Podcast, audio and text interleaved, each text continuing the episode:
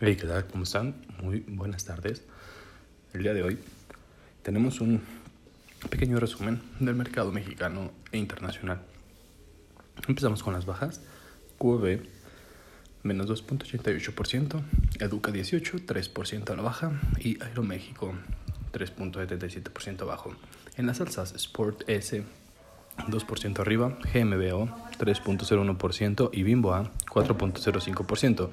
En el SIC tenemos también bajas significativas el día de hoy, de JWN menos 8.65%, CACE menos 8.92% y BTS con menos 15.39%. Así pues, las alzas tenemos que Panas en 18.4%, AMC 25.59% y otra vez GME con una alza de 27.7%.